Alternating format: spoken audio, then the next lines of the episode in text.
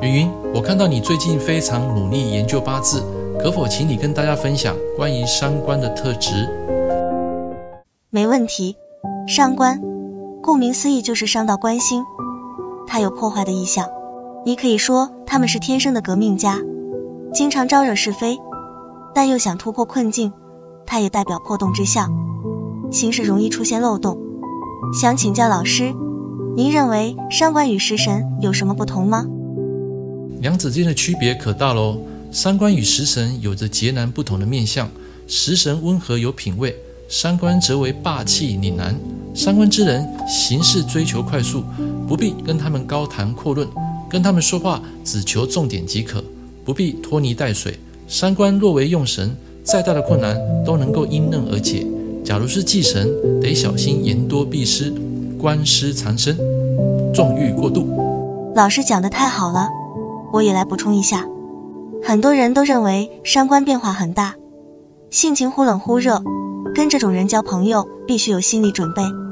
如果伤官配上偏财，男命的话，通常桃花满天下，拥有三妻四妾是家常便饭。外面若有小三，会想跟原配离婚吗？你想太多了，这些情人大多不会影响其事业和婚姻，享受其人之福，不过是他们追求女人的手段罢了。感谢云云的补充。关于伤官生偏财，你能跟大家分享更多这方面的知识吗？当然可以。这个组合涉及到伤官和偏财两个概念。伤官意味着破坏和革命，而偏财则代表贪婪的一面。这种人行事追求快速，不爱拖泥带水，喜欢言简意赅。伤官若为用，能够迎刃而解困难；但如果为忌，则需要小心言多必失。因为官服缠身，纵欲过度。有人说三官的性情变化大，忽冷忽热，这对交朋友来说需要心理准备。假如三官配上偏财，会出现什么样的影响呢？对男性而言，伤官配上偏财通常意味着桃花变得开，拥有多位情人并不罕见。虽然有小三存在，但大多不会对他们的事业和婚姻产生太大影响，他们只是追求女性的享受而已。这听起来有点现实主义，对吗？没错，这种男人确实非常现实，而且也很花心。真的是一针见血。除了这些，三官配偏财还有哪些优点呢？上官之人善于开创和冒险，敢爱敢恨，拥有强烈的投机欲望。如果他们的命格强大，配上偏财，可以在商场上大展拳脚，取得名利双收。但如果命格较弱，伤官和偏财成了主导神，性格表现会比较狡猾，说话夸大不实。虽然表面上看起来名利双收，但实际上只是虚名假利，贪多为败，充满怨气，无法成为大器。云云讲的太好了，忍不住给你按个赞。老师您过奖了，我要感谢您的真传与教导。其实每个食神组合都有其独特的优点和缺点。